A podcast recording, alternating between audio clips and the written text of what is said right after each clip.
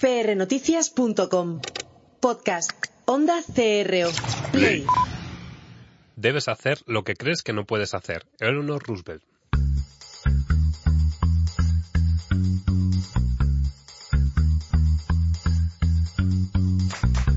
Pasión y talento. Con Gabriel Gómez.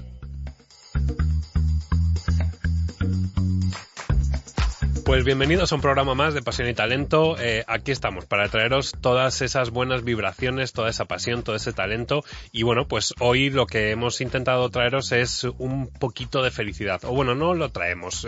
vamos a intentar ayudaros a descubrirla. Eh, yo ya he hablado aquí con nuestra invitada, que ahora os la presentaré, que es habitual del programa, pero bueno, em, yo ya he hablado con ella que yo lo voy a enfocar hacia el tema de la empresa y ella me ha dicho, pues yo voy a hablar de lo que me dé la gana. Y he dicho, pues para eso eres la doctora de la felicidad. Bienvenida Paloma, ¿cómo estás? Muchas gracias, muy feliz, claro, de estar aquí contigo y de contar sí. Es una pena que no la veáis, pero es que mm, dicen que todo comunica y de hecho es un mensaje que siempre transmito cuando, cuando imparto, cuando hago alguna intervención pública y es que Paloma comunica con su presencia, es decir, tiene gafas amarillas, feliz de la vida, pero es que encima la ropa también está llena de flores, amarillo, eh, mezcla amarillo y negro, me encanta, o sea, te tengo que decir que me encanta tu activismo. Muchas gracias, que coste que no es casualidad, ¿eh? Está, está todo Por supuesto. Muy bien, eso me gusta. Eso es como yo, por eso llevo la camisa blanca. Cada vez que tengo también algo así importante, ¿Ah, hay que ponerse camisa. Yo, yo es mi imagen, es lo que tiene. Ah, Soy un poco más soso que tú en ese sentido. No meto tanto color, pero bueno, lo que tiene, cada uno somos como somos. Estás estupendo. Bueno, gracias. eh, bueno, pues con ella vamos a hacer eh, pues una especie de, bueno, no una especie, no, vamos a hacer un programa especial porque el pasado 20 de marzo celebramos el Día de la Felicidad. Todos los años o todos los días se celebra algo, en este caso el día 20 de marzo corresponde al Día de la Felicidad y bueno, pues dijimos, vamos a lanzar este programa durante la Semana de la Felicidad y hemos hecho toda esta semana un mensaje de positividad y de positivismo y felicidad y sonrisa y de todo eh, y hemos traído a, Paloma. Vamos a entrar eh, a meter la sintonía y empezamos. Vale.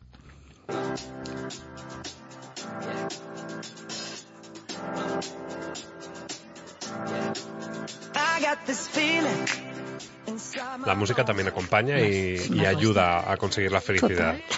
Esta, esta, canción además ha tenido mucho recorrido y la verdad es que da muy buenas vibraciones. Fijaros, eh, según la RAE, la felicidad es el estado del ánimo que se complace en la posesión de un bien. Bien. Eh, claro, ya ella me está haciendo así con las manos en plan de oh, horror. Eh, yo también opino que, que no es eh, a lo mejor la mejor descripción, pero bueno, los de la RAE es lo que tienen, que son un poco oscurillos o grisáceos. Eh, sí, es la tradición, ¿no? Supongo que, que tenían que, explicarlo de alguna manera. No es fácil, ¿eh? No es fácil eh, definir la felicidad. Y de hecho, fíjate que hago em, charlas, tertulias, em, conferencias, y realmente es, es complicado porque cada uno de nosotros tenemos una definición diferente, ¿no? Y yo lo que cuento, y estoy firmemente convencida, es de que hay algo que es común a todos y estarás de acuerdo conmigo. Y si no me lo dices, Gabriel, la felicidad es energía. Cuando estamos felices, cuando estamos ilusionados, cuando estamos entusiasmados, cuando estamos satisfechos, cuando estamos alegres, de alguna manera viene a ser bastante parecido, cuando estamos bien, estamos energizados tenemos esa, esa, energía por dentro, ¿no? Que, de alguna manera nos impulsa a hacer cosas. ¿no? Tenemos ganas de, actuar, de, de, hacer acciones, de, seguir adelante. Nos impulsa. Es una energía que nos impulsa. Yo creo que es una.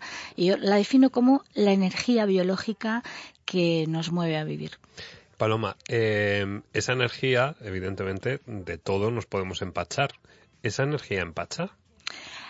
Vamos a ver, como todo en la vida, ¿eh? es decir, todas las emociones no deja de ser una emoción. Porque hay veces que, hay gente que, es excesivamente positiva o excesivamente feliz y llega un momento que incluso puede llegar a molestar.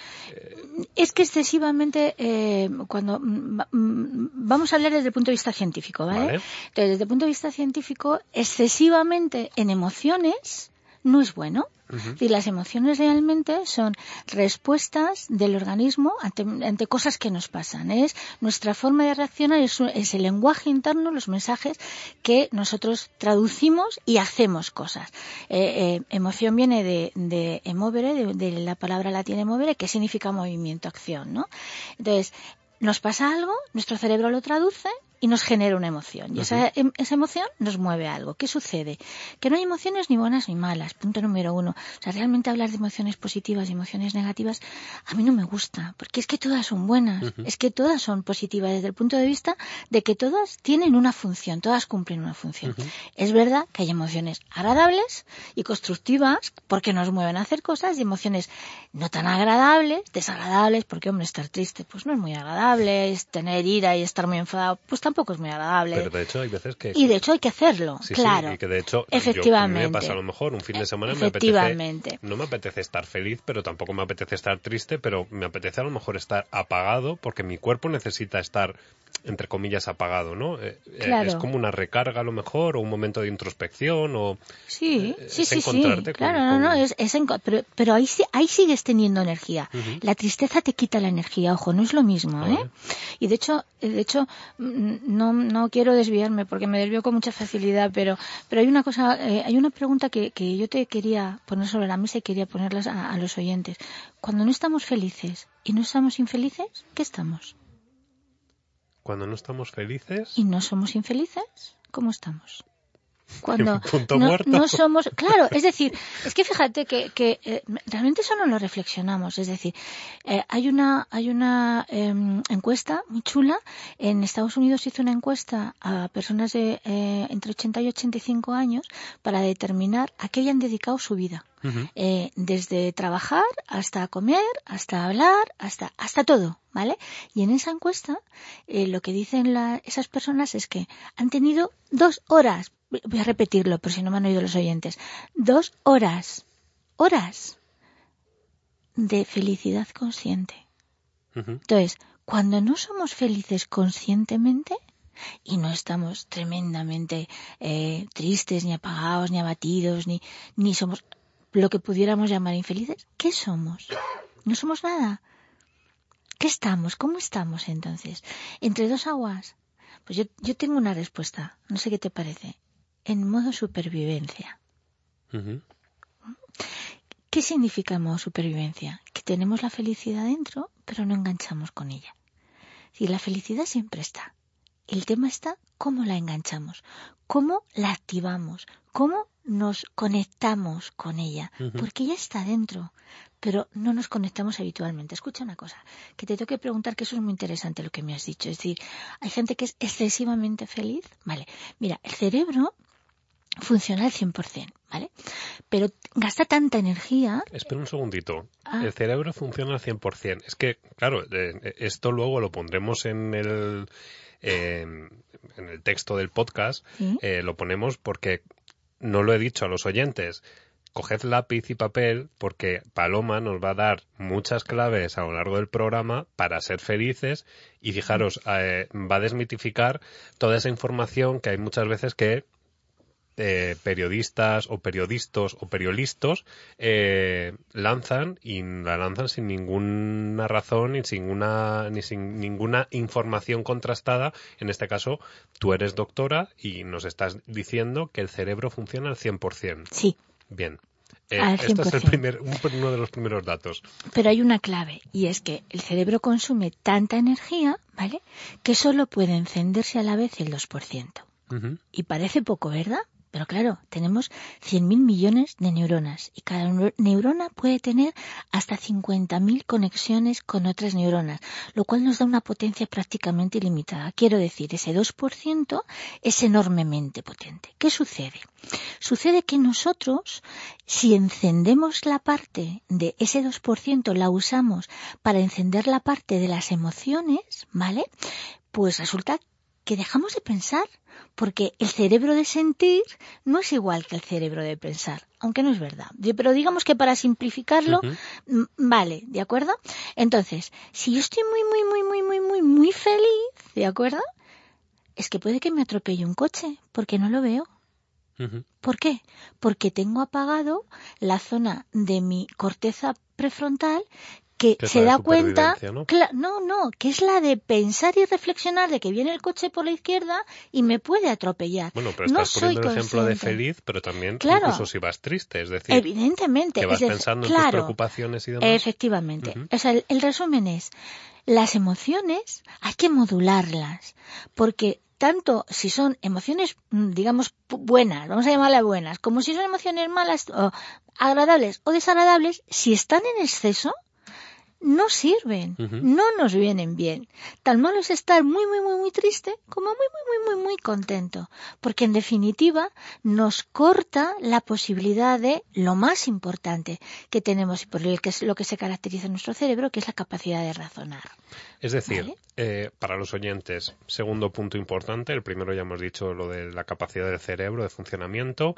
Eh, segundo punto, las emociones hay que saberlas canalizar y modular. Modular es la palabra y canalizar también. Modular es la palabra. Las, las emociones no se gestionan porque aparecen sin que nosotros seamos capaces de eh, controlarlo. Sí podemos controlar su intensidad.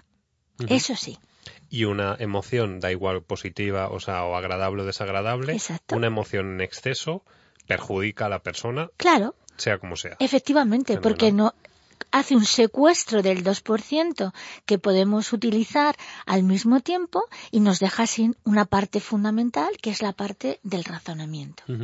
Fíjate, Paloma, em, un poco haciendo investigación sobre eso que se dice de felicidad, eh, hay alguna gente que dice que más que explicar la felicidad, hay que saber eh, mostrarla en la propia vida. Es decir, hay mucha gente que filosofea, en este caso, de cómo ser feliz, ¿no? Eh, pero tú, por ejemplo, sabes, demuestras, hablas y demuestras cómo se puede ser feliz, ¿no? Hay mucho filósofo, mucho teórico de la felicidad, pero luego les ves y dices, mm, no sé si esto me cuadra mucho. Eh, ¿Tú crees que hay una corriente de imponer eh, una teoría sobre la felicidad? No, yo lo que creo es que nos hemos dado cuenta de que en la sociedad en la que vivimos, con unos avances tecnológicos eh, absolutamente increíbles, ¿no? Desde todo punto de vista, nos sigue faltando algo nos sigue faltando algo. Y entonces hemos recurrido a la felicidad, que es absolutamente básica, como eh, forma de explicar o como herramienta para cubrir las enormes carencias que tenemos. Mira, te doy mm, mm, cuatro datos nada más, Gabriel, que me parecen muy importantes. Eh, vivimos en una sociedad eh, donde se hacen em, vísceras con, o sea, órganos con células madre, con impresoras en 3D, em, ¿cómo se dicen prótesis absolutamente increíbles que te permiten hacer una vida normal a las personas con, somos capaces ya de hacer desde el punto de vista médico, ¿eh? es, mi, es mi terreno. Cosas alucinantes, es decir, cosas increíbles. Y sin embargo, y sin embargo, el, fíjate lo que te voy a decir, 40% de las enfermedades que se diagnostican todos los años crónicas son enfermedades mentales. Los suicidios se han disparado en España. Ni te cuento en Japón y en Corea, que son los que se llevan la palma con diferencia. 60 suicidios diarios. Es, una barbaridad. Em, en este momento, en España, el gasto farmacéutico por psicofármacos se ha triplicado, se triplica cada año el 2016 respecto al 2015, el 2015 respecto al 2014. Es decir, algo pasa. Esto es una epidemia. Hay algún problema por el cual no no, somos capaces de encontrar el punto de equilibrio emocional. Hemos avanzado mucho en el terreno físico, pero evidentemente hay muchas carencias en el terreno eh, emocional. Y eso eh, es lo que yo entiendo que ha dado lugar a que haya mucha gente eh, que recurra a la felicidad como forma, es una especie de equipo de protección, yo le llamo un EPI, un equipo de protección individual, como las gafas de protección para que no te salten cosas a los ojos o las mascarillas para no intoxicarte. Pues la felicidad es un EPI para lo que es las carencias que tenemos en el día a día. Pero fíjate, es que, es que voy a más, es que hemos dado cuenta de que ni siquiera el, el PIB, es decir, el Producto Interior Bruto, puede explicarse desde el punto de vista económico. Es que los economistas están recurriendo a, eh, a, datos, es decir, a, a hechos relacionados con el, bienestar de la gente, de la gente que vive en esos países, para explicar el crecimiento y el desarrollo, porque efectivamente el dinero no explica todo, el crecimiento económico no explica todo. Entonces, yo creo que es un buen paso. Eh, yo trabajo en felicidad desde el punto de vista de la salud, que es un terreno del que sí que me gustaría que habláramos, porque realmente, aparte de otras muchas ventajas, la, felicidad nos eh, conecta directamente con lo más profundo de nuestra esencia, en el sentido de que eh, permite mantener ese equilibrio y esa, esa armonía que da lugar a la salud. Claro, me estás diciendo todo esto y, yo ahora lo que me planteo es... Em, ¿Qué es la salud? Claro. es que estaba justo pensando. Pues ¿sabes qué es la salud? Gabriel, la salud no es la, ausencia de enfermedad. Es, eso que decía la OMS de, es el bienestar desde el, en el terreno físico, eh, mental y social y no solo la ausencia de enfermedad. No es verdad. Yo no estoy de acuerdo. Es una definición demasiado antigua. Eh, es una definición que yo creo que los hechos y el progreso de la sociedad ha dejado eh, atrás hace mucho tiempo. La salud es la capacidad que tenemos de adaptarnos a las exigencias del día a día. Eso es la salud. Fíjate qué cosa más diferente.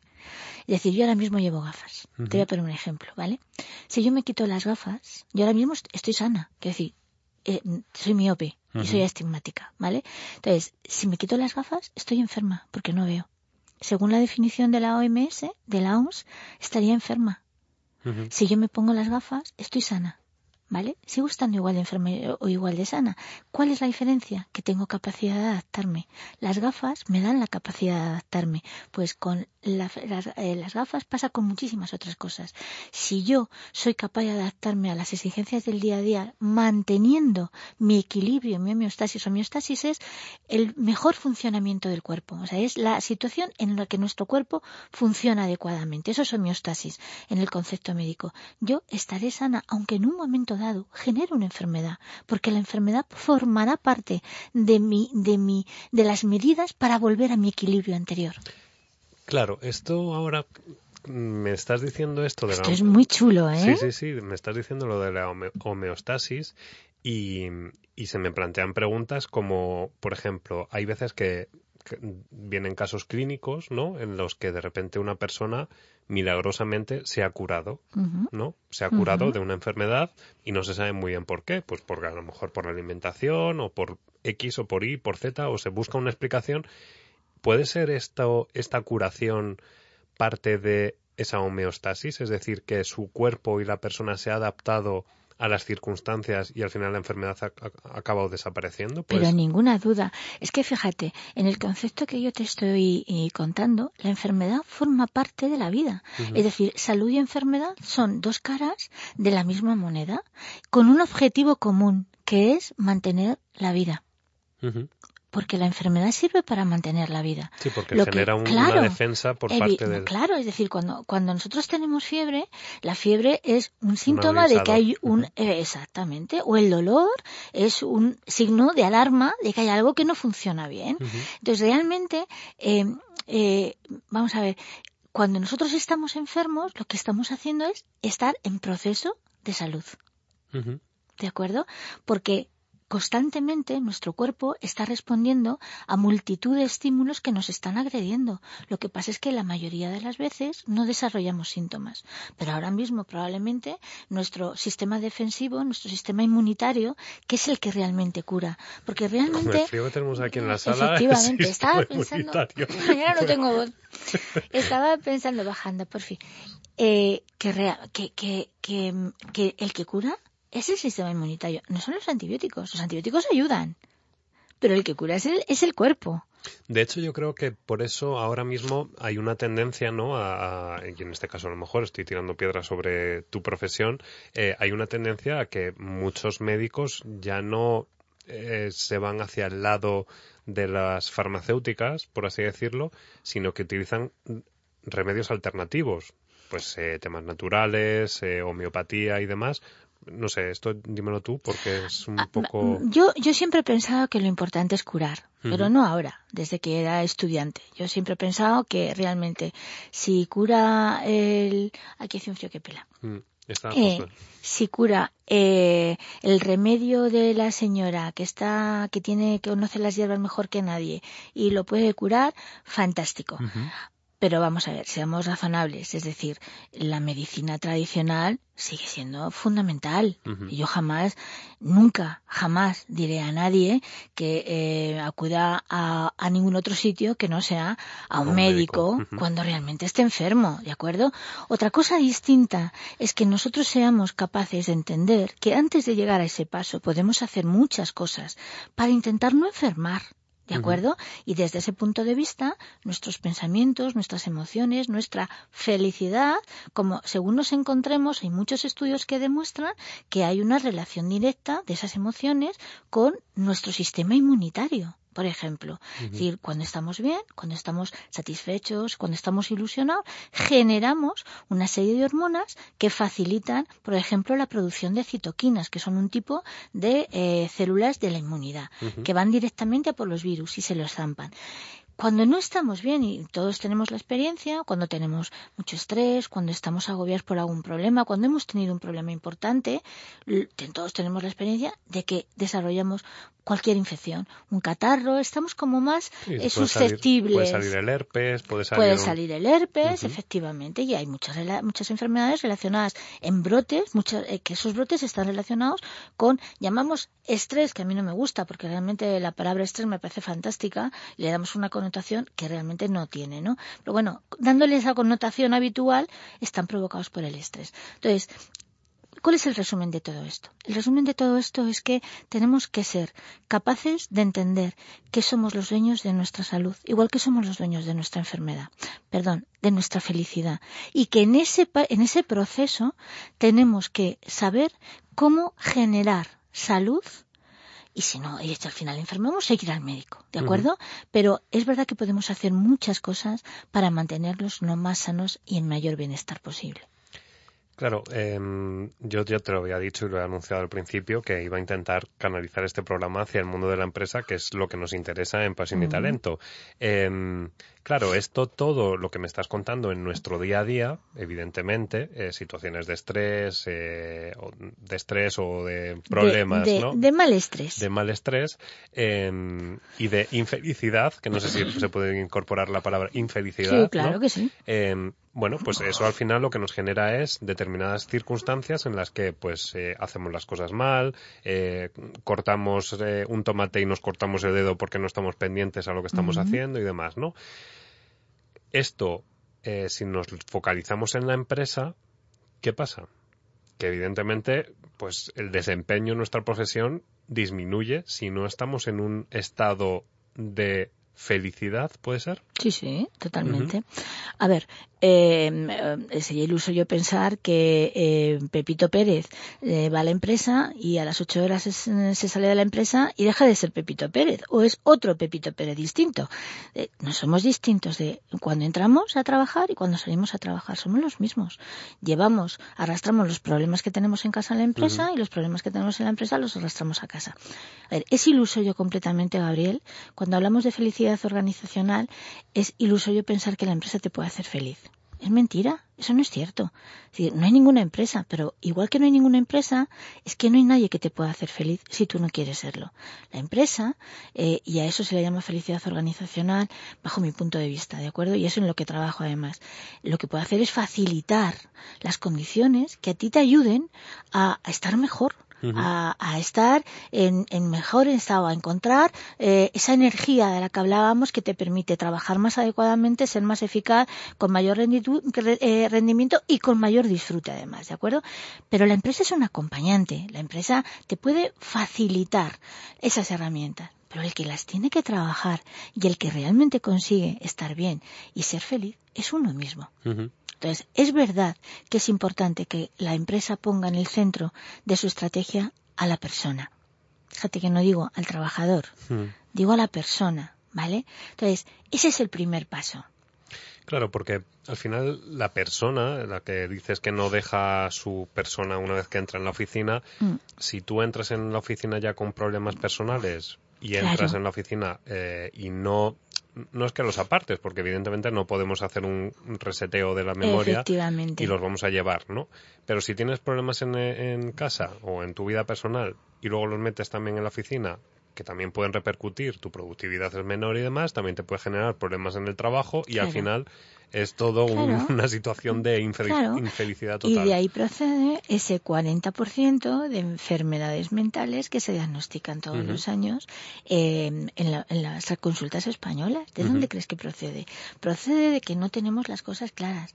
Procede de que, de que realmente nadie nos enseña a, estar bien y a estar a gusto. Em, procede de que tenemos una sociedad enormemente exigente eh, y que nuestro cerebro eh, ve como amenazas prácticamente todos los elementos que nos da esta sociedad, el trabajo, el estrés, el tráfico, los horarios, las exigencias tremendas, todo eso son amenazas para nuestro cerebro. Y al final tenemos en el cerebro una especie de lavadora que a veces lava, a veces centrifuga porque va mucho más deprisa y a veces pues simplemente seca lo que ya previamente ha lavado. Pero en definitiva no estamos nunca relajados. Entonces, cuando yo hablo de felicidad organizacional y mi proyecto de felicidad organizacional es dotar a la gente del conocimiento de que son ellos los que tienen la clave de em, conectarse con su felicidad. Y que la felicidad se entrena porque la felicidad es un producto del cerebro de unos circuitos muy concretos y por tanto tenemos la maravillosa noticia de que el cerebro es plástico y cambia a lo largo de la vida cuando queramos, hasta el último día de nuestra vida, aunque muramos con 120 años. Da igual, el cerebro es plástico hasta el último día y podemos conseguir lo que nos propongamos.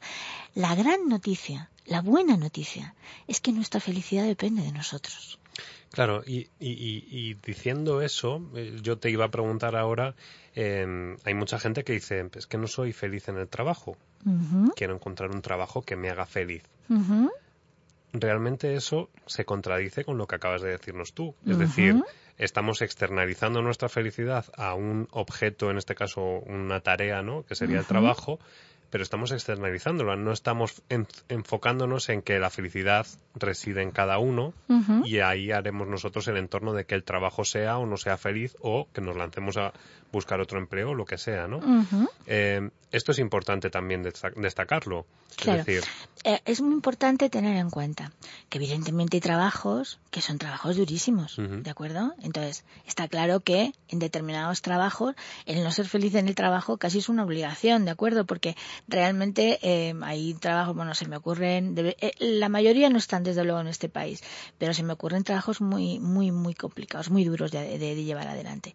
Pero la gran mayoría de los trabajos con los que estamos eh, tratando, con los que con los que podemos que podemos desarrollar en el medio en el que nos movemos, son trabajos que en un momento dado se hacen rutinarios. Entonces, no soy feliz en el trabajo, ¿qué significa? Que paso a, a, a, ser, paso a formar parte, pasa a formar parte de mi rutina algo que previamente yo he elegido porque nadie, eh, a, nadie le han obligado a coger un trabajo. Lo que sucede es que tenemos una característica en el cerebro que se llama la adaptación hedónica, en el cual lo que al principio era eh, chulísimo, pues al cabo de un tiempo pasa a ser paisaje, pasa a ser rutina. Entonces, eso pasa con la mayoría de las cosas. Y gran parte de las manifestaciones de no soy feliz por mi, con mi trabajo es porque no nos damos cuenta de que estamos convirtiendo en rutina lo que un día nos encantaba. Entonces, ¿eso se puede luchar? Evidentemente. Hay muchas formas ¿eh? de luchar contra eso. Porque no nos engañemos, Gabriel, trabajos ideales, perfectos, pues yo conozco uno que es el de eh, ir de, recorriendo el mundo haciendo fotos o reportajes y que además te paguen. Que me parece que, bueno, yo que quieres que. Y seguro que tiene también sus desventajas, ¿eh? estoy convencida. Incluso puedes acabar cansado de, estoy convencida, Estoy convencida. También tendrá sus problemas, ¿no? Pero a mí se me parece maravilloso. Entonces, eh, Claro que tienes eh, posibilidades. Una de las posibilidades que tienes es generar apreciación la, la, hay una corriente que es la, eh, la, psicología apreciativa, que es eh, ser capaces de voluntariamente, fíjate, voluntariamente, es decir, yo elijo ver lo bueno que tengo. Dentro de lo malo incluso, ¿eh? Es decir, dentro de lo que tengo, elijo ver lo bueno. Pero es un trabajo de cada uno, ¿no? Claro. Vale, vale. Es yo voluntariamente lo elijo. Y una vez que lo he elegido y que veo lo bueno, a partir de eso bueno que tengo, insisto, dentro de un ámbito que puede ser no tan bueno, construyo mi vida. Construyo mi relato vital que es fundamental, porque en esta vida no hay trabajos perfectos. O sea, estoy convencida de que el presidente de Telefónica tendrá millones de problemas. Millones de problemas. Y, dirá, muchas veces estará cansado. O sea que no tengo ninguna duda. Como, yo qué sé, me da igual. El, el que tú quieras, me da lo mismo. Son problemas distintos. Pero es verdad que nosotros elegimos qué queremos ver la parte buena o la parte no tan buena. Y yo ahora voy a hacer un poco de malo, ¿vale? Em, malote. Hay, hay gente que se piensa que son la repera limonera en determinadas cosas con esa psicología apreciativa y que no tiene percepción de, de, lo que es la realidad. Es decir, hay gente que dice yo soy muy bueno, eh, sé, eh, pintando y luego los cuadros son un auténtico desastre. Y de hecho me acuerdo de la película, eh, hay una película de una cantante, eh, ay, no me va a venir ahora el nombre, eh, pero la hace, y no me va a venir tampoco la actriz, pero bueno, no pasa nada. El caso es que la película habla sobre una cantante de ópera es, Meryl Streep. Sí, esa es. Es Meryl Streep. ¿La has visto, sí, no? Sí, no, no pues la he visto, pero es pues Meryl pues bueno, Streep. Meryl Streep, vamos a... Un segundito, que voy a hacer aquí un Google rápido. Eh, bueno, pues el caso es que Meryl Streep hace de actriz eh, en una película que se llama eh, Florence, mm. la mejor, peor de todas, ¿no? Es en español el nombre. Bueno, pues ella eh, está basado en un hecho real. Eh, ella es una cantante de ópera que tenía muchísimo dinero em, y cantaba fatal. Fatal, fatal. Mm, mm. Pero en su percepción, ella cantaba como los verdaderos ángeles. O sea, era súper feliz. Súper feliz. Claro. Súper feliz. Estaba enferma, tenía una enfermedad grave y demás. Em, y bueno, todo su entorno, en este caso su novio, no voy a decir para la película para que luego no nos dejen de escuchar los oyentes, pero os invito a que la, a que la veáis. La película está muy, es muy bonita em, y tiene un mensaje importante, ¿no? Que es este, esta apuesta por la felicidad, el sueño de cada uno, ¿no? Em, pero ella es un auténtico desastre cantando. De hecho, es que se, se al final ponen una pieza real de ella y es un horror escucharla. De hecho, la gente iba y se iba a reír de ella realmente y le pagaban a la gente para que fuese a verla. Esto, este ejemplo em, lo vemos en el día a día. Hay gente que se piensa que es, eh, vamos a ponerme a mí de ejemplo, ¿no? soy fantástico comunicador y resulta que la gente puede decir, pues que este hombre es un desastre. Entonces, claro, ¿no crees que eso es un poco no, eh, no lo creo. yo creo que depende. ¿Crearnos de... una, realidad alternativa y no real? No, porque la realidad es la que tú vives. O sea, realmente la realidad es la que eh, es, lo que tú sientes, es lo que está dentro de ti. Y luego, evidentemente, lo de fuera es muy importante. Pero yo me acuerdo ahora mismo, fíjate, cuando me estabas contando, me acuerdo de otro caso. El caso de em, el que inventó eh, la electricidad de Edison, de Thomas Alva Edison.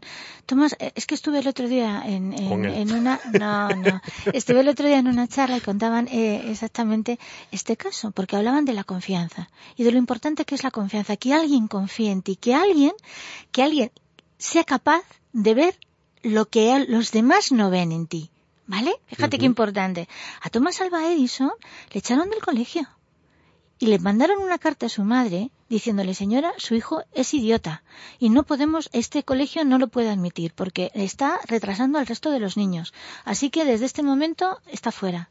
Y su madre le dijo, oye, Tomás, fíjate lo que nos dicen, que eres tan inteligente que no pueden darte clase. Entonces no te preocupes que voy a darte clase yo. ¿Y qué hizo de él? Hizo de él la persona que ha hecho más patentes de invención a lo largo de la historia, el descubridor de la electricidad. Y fue su madre y tiene, tiene colgada en la casa, tiene colgada la carta, la carta del colegio, diciéndole que era tonto. ¿Eso qué significa? Significa que los demás no tienen por qué tener razón siempre, que lo importante es la fuerza y lo importante también es encontrar a alguien que confíe lo suficiente en ti. Esa fuerza es innegable. Claro, pero, pero, esto es lo que hablábamos antes también, ¿no? Eh, si hacemos esa visión de necesidad de que alguien apueste por nosotros. Es que eso es muy importante. Claro, pero, pero estamos sacando la felicidad hacia afuera. No, porque lo, primero... yo puedo creer que soy feliz, pero si, si, tú me vienes y me dices, eres muy grande, Gabriel, eh, comunica súper bien y demás, pero tú desapareces, yo a lo mejor me lo he creído, ¿no?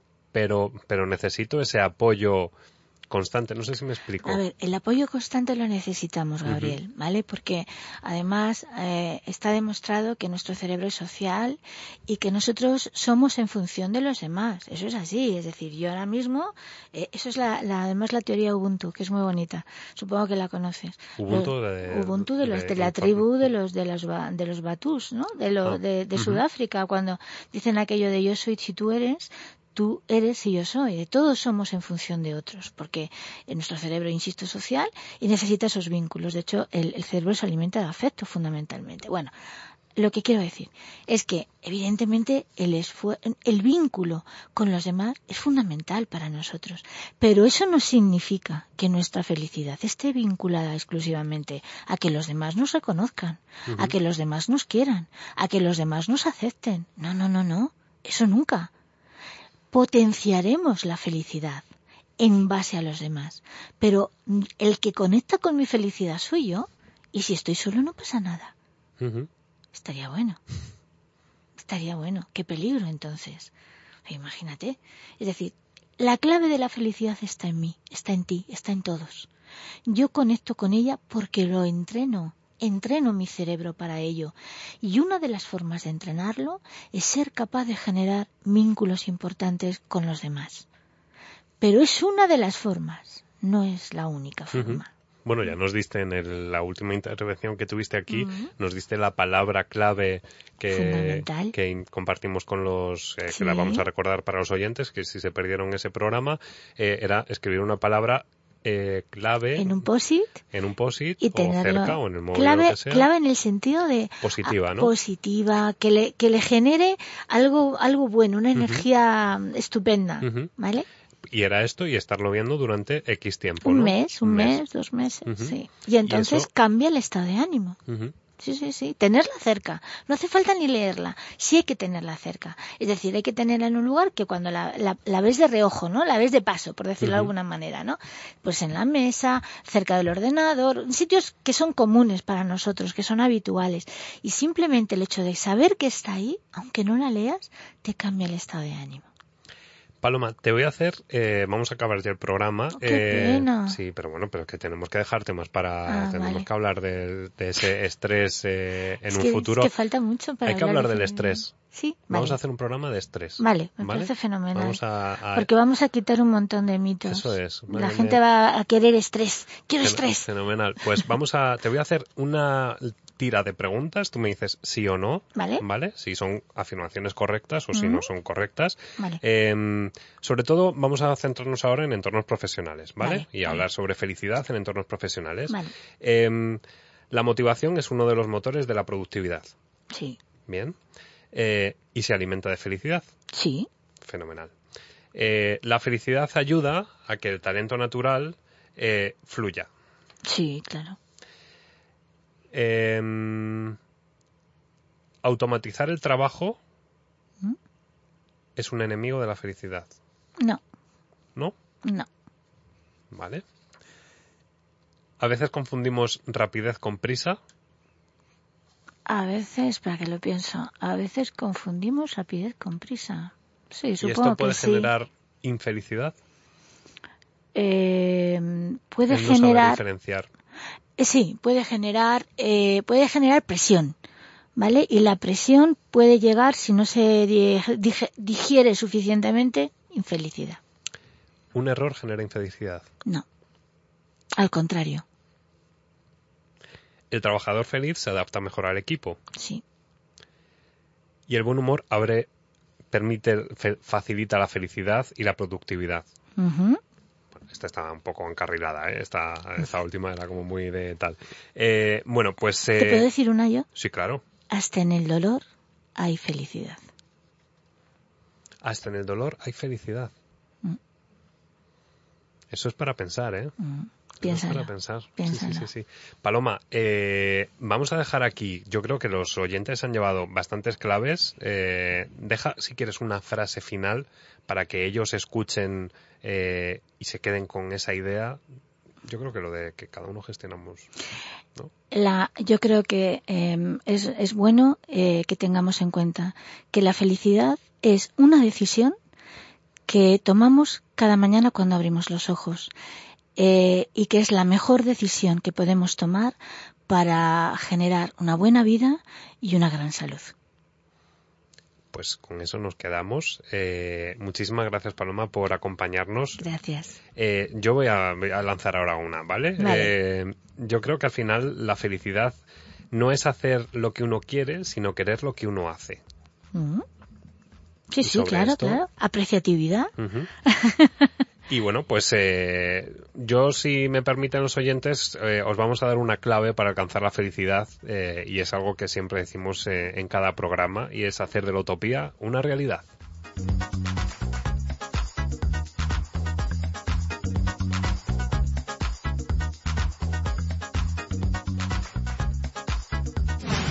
Escucha todos nuestros podcasts en iTunes, Spreaker e iVoox.